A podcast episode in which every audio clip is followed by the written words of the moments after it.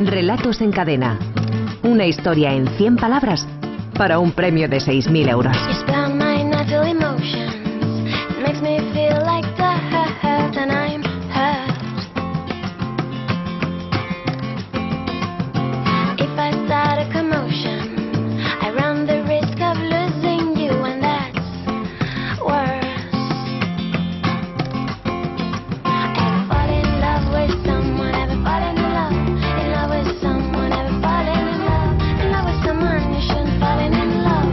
Faltan 18 minutos para que sean las 6 de la tarde, las 5 en Canarias. Momento para saludar en la ventana al subdirector de la Escuela de Escritores, Germán Solís. Germán, buenas tardes. Muy buenas tardes, Carles. ¿Puedo contar una historia pequeñita a los oyentes que además sería seguramente motivo o punto de arranque para un relato divertido? Mejor dile que sí porque la vamos a contar. Como, como, como, el programa no es en streaming y en vídeo, te dejo que la cuentes. Germán se ha presentado hace un ratito aquí en los estudios centrales de la cadena SER en, en Chandal. Bueno, en Chandal no eh, lleva una, una especie de, de, canguro de esos eh, que protege. Sí. exacto. O sea, va con el atuendo, eh, pantalón largo, zapatillas, va con el atuendo. Ayer que hablábamos de la afición a correr, va con el atuendo de alguien que está a punto de salir o que acaba de llegar de correr.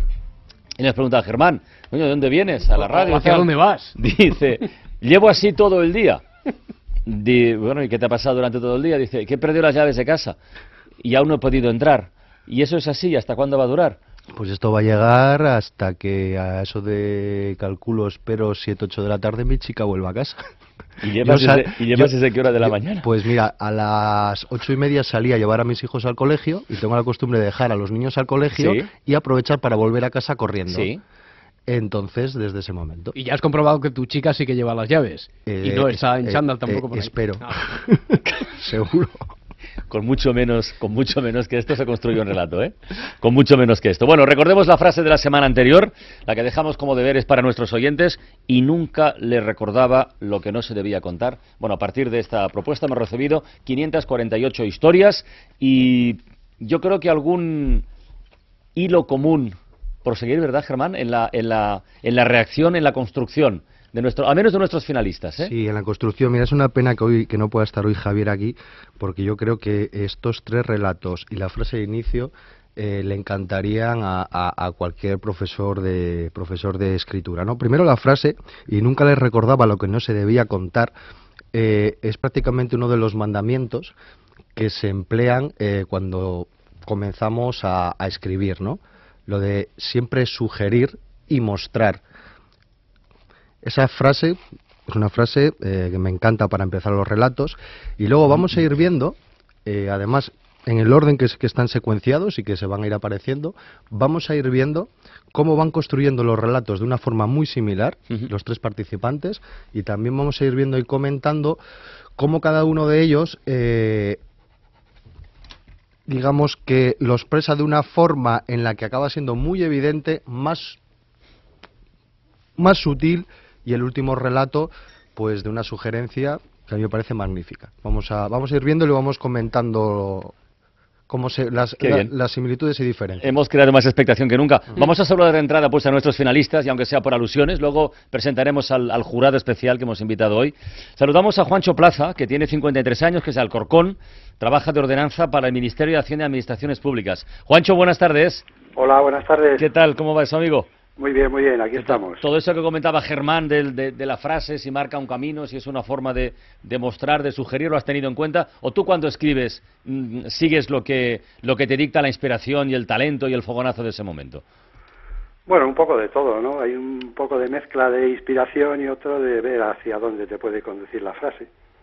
Bueno, pues la verdad es que te ha salido un, luego lo leeremos, te ha salido un relato muy, muy interesante y muy, y muy contundente también. Luego lo comentamos. Juancho, mucha suerte, amigo. Muy bien, gracias. Saludamos a Teresa Jiménez, que tiene 26 años, que es Aguilar de la Frontera, Córdoba. Trabaja de auxiliar administrativa, aunque ahora está en el paro. Eh, o sea que no trabaja. Teresa, buenas tardes. Buenas tardes. ¿Qué tal, Teresa? ¿Tenemos tiempo para escribir, pues? Sí, sí, tiempo sí hay. ¿Y tú escribes en el blog? ¿Escribes relatos, verdad? ¿Escribes poesía también? Sí.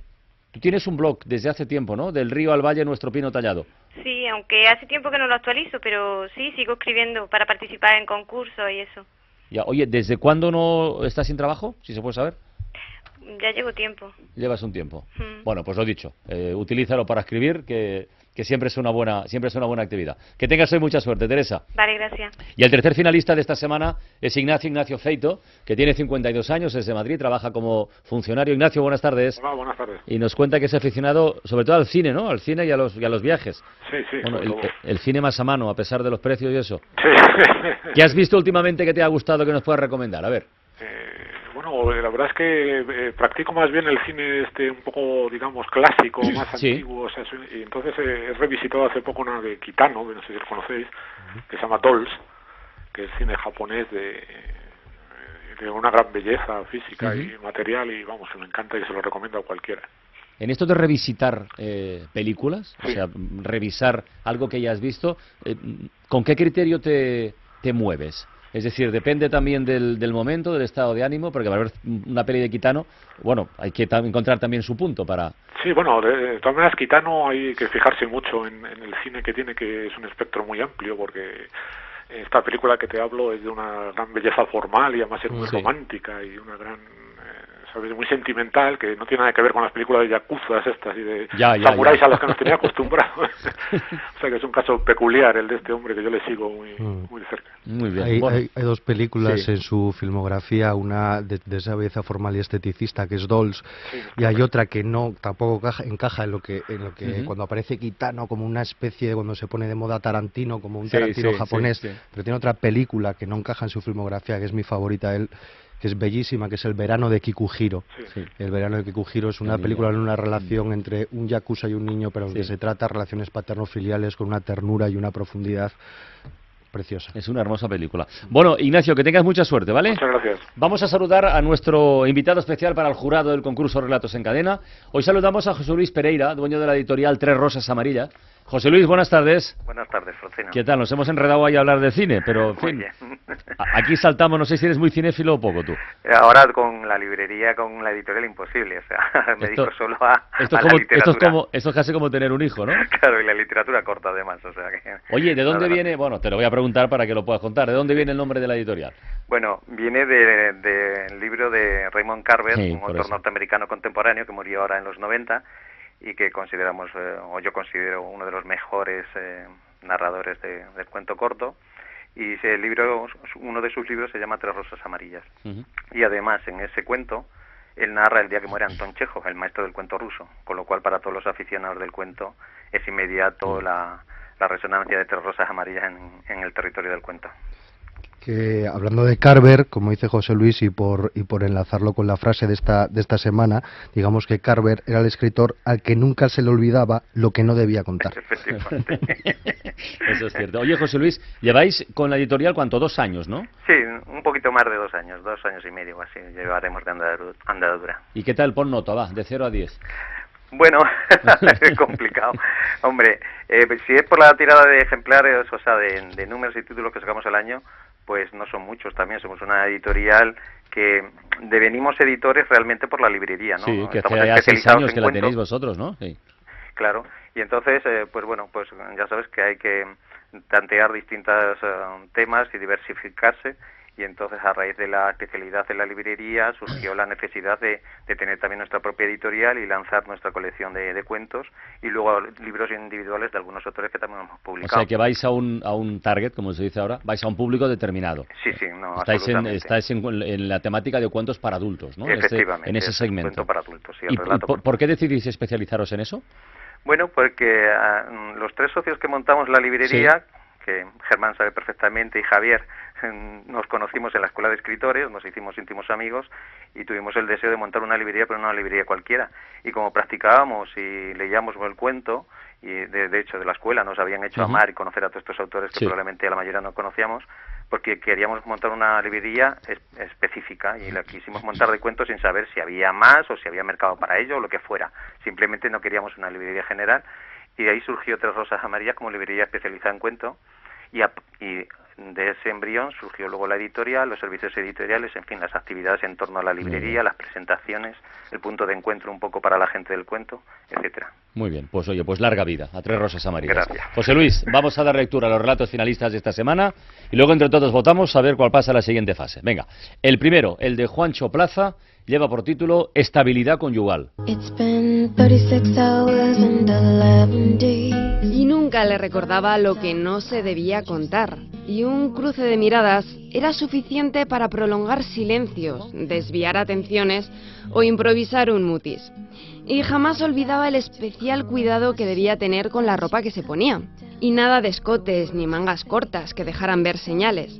Y a pesar de tanto celo, era imposible esconder tan triste semblante y evitar preguntas, por mucho cuidado que él pusiera en no magullar su cara. Por eso decía antes yo lo de contundente, lo del relato de, de Juancho. Vamos a ver una estructura muy parecida a los tres cuentos. Vamos a ver cómo a partir de esa frase van a ir hilvanando una serie de acciones, de unas descripciones de acciones sutiles, mínimas, con las que nos tratan de mostrar el conflicto. En eso se parecen los tres. Al final, Juancho juega al golpe, sí, sí. al golpe de efecto. A dejarlo todo muy claro. A dejarlo todo muy claro. Mm, es una, es una opción. Vamos a ver eh, otras dos. Por decir algo, solo de triste semblante, que es un poco como, mm, como diría, un poco antiguo, ¿no? Lo de triste semblante. Pero Comentario de texto. Muy bien, vamos con el segundo. De Teresa Jiménez se titula La conciencia.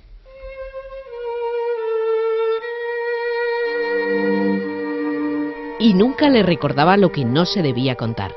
Sin embargo, ella miraba a su marido y se sentía culpable cada vez que sus ojos se iban para la mecedora o pasaba por la puerta cerrada de su antiguo cuarto, echaba de menos sus batallitas, sus cabezaditas a media tarde e incluso el olor de la colonia de baño.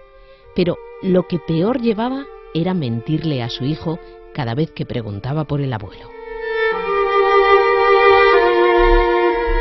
Que se conoce como un final abierto. ¿eh? Lo que, pero fíjate también en la estructura, lo que decíamos, otra serie de acciones que nos tratan de mostrar, de sugerir qué es lo que puede estar pasando. Acciones cotidianas muy sencillas, igual que Juancho, y en este caso de una forma más sugerente. Yo de hecho mm, comentábamos, yo tengo Sí. la duda eh, si se trata de un Que crimen. esconde esa historia, ¿verdad? Sí, si se trata de un crimen o si se trata de una historia de incesto. Ya. Eh, mm, es sobre todo lo del incesto es por la mirada culpable o se, se sentía culpable que coloca al Mm. principio cuando miraba a su marido. Eh, Tenemos esa duda, ¿verdad? Los que hemos leído antes el, el cuento, pero yo no creo que sea oportuno que la propia autora nos lo desvele. Yo ¿no? creo Porque, que no. Claro, forma parte es del encanto. lo parte del encanto. Venga, el tercero, el de Ignacio Feito, se titula Memoria Forzosa.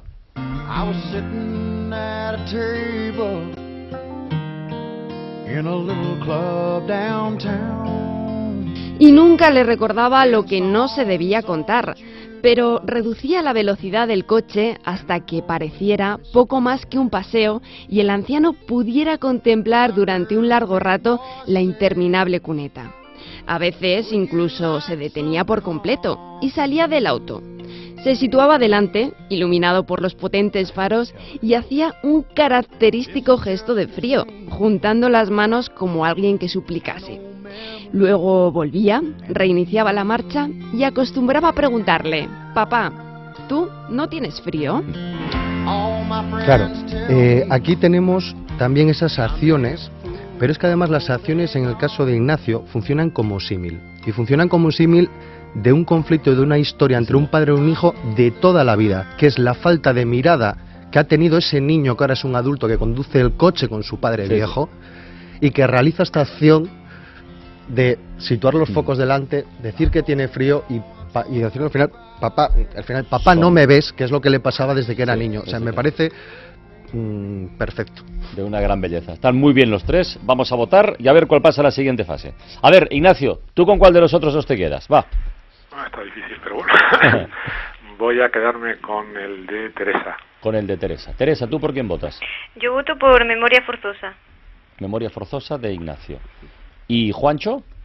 Eh, memoria forzosa también. También. Les ha gustado el de Ignacio. Eh, José Luis Pereira. Pues también, Ignacio. Ignacio, y, y me parece que Germán, y creo que le ha traicionado al subconsciente, eh, Memoria. Ignacio. Ignacio Feito, felicidades, amigo, de verdad. Muchísimas gracias. Enhorabuena. Y Teresa y Juancho, seguimos ahí, ¿eh?